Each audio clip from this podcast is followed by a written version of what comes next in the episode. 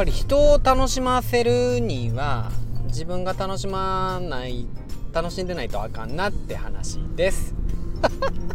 もう終わったようなもんやけど話。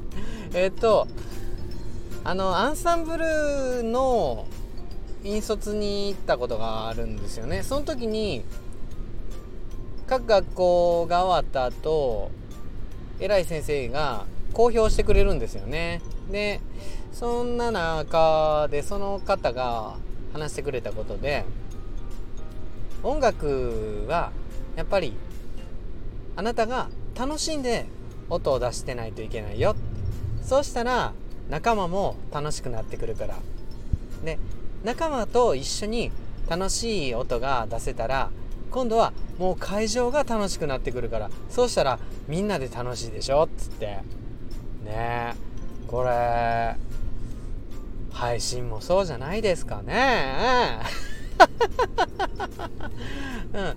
まあ楽しい配信をねしようとしてない人も当然いらっしゃると思うんですけれども高瀬は楽しい配信をしたいんですよね。うん。笑ってたい。あなたと笑ってたい。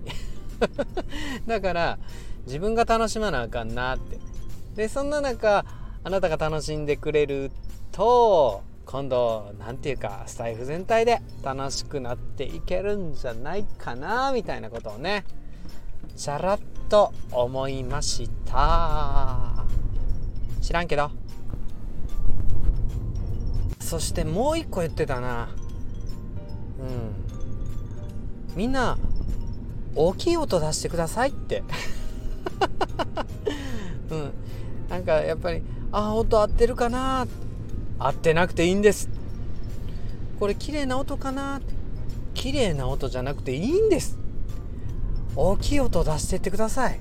そしたらその大きい音を出してるうちに綺麗な音正しい音そういうものが出せるようになってくるんでまずはまずは音を出しましょう。っていうようなこともねおっしゃってましたね やっぱり配信と一緒でしょ？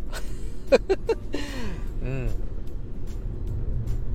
らないとね。はい2回目の知らんけど。